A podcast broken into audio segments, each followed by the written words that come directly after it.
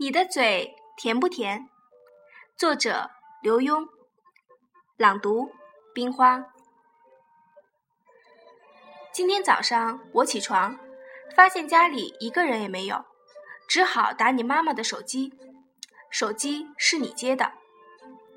你们到哪儿去了呀？我问。你难道不知道我今天要上中文课吗？你在那头喊。我们正在去徐老师家的路上。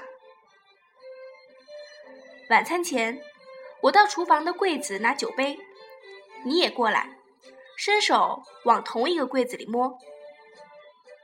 你要什么？我问你，你没答。从柜子里拿出一个碗，把碗在我眼前晃了晃，就转身走了。愈是当你们大了，有了主见，或进入青春期，愈得教你们说话的礼貌。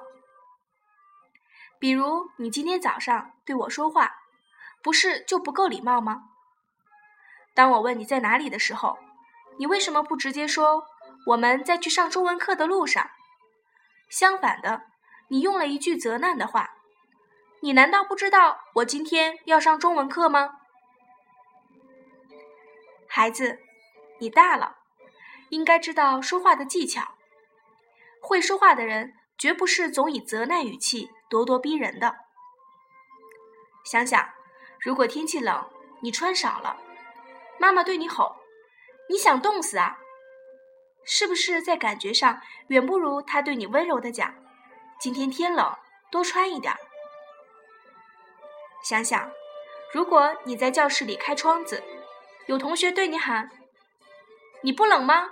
你不冷，我们冷。”是不是远不如你对他关心的说：“别开窗子吧，回头着凉了。”多穿一点儿和别开窗子都是正面的句子。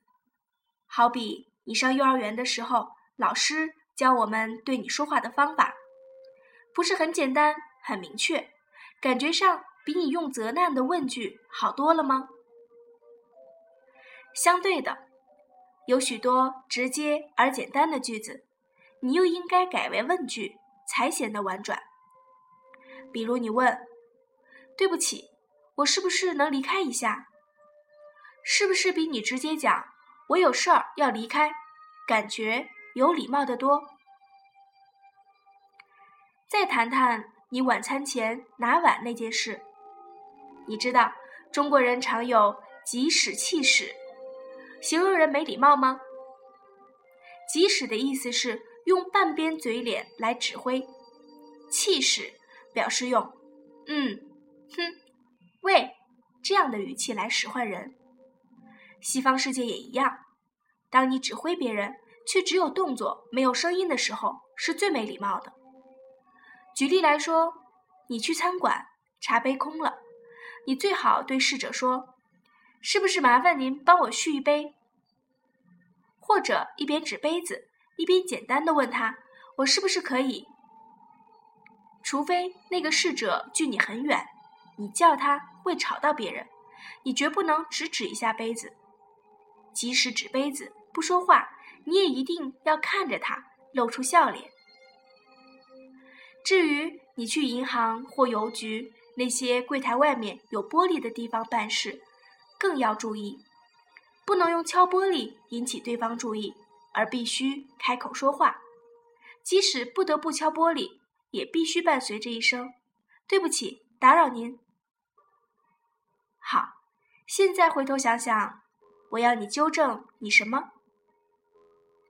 晚餐前你把手横过我面前去拿碗，是不是不如开口问：“爹，能不能请您把碗递给我？”就算你自己拿了，当我问你要什么的时候，你是不是也应该开口说“我拿碗”，而不是在我面前晃一晃？最后，让我告诉你两件有意思的事。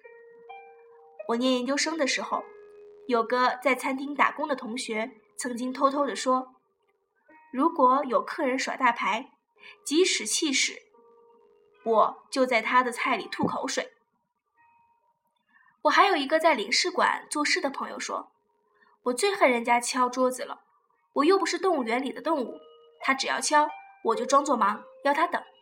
如果他再敲，我就找他麻烦，给他刁难。无可否认，这两个人做事的态度都很不对。但是你能不知道、不警惕吗？没礼貌，除了显示自己没有教养，还可能吃暗亏。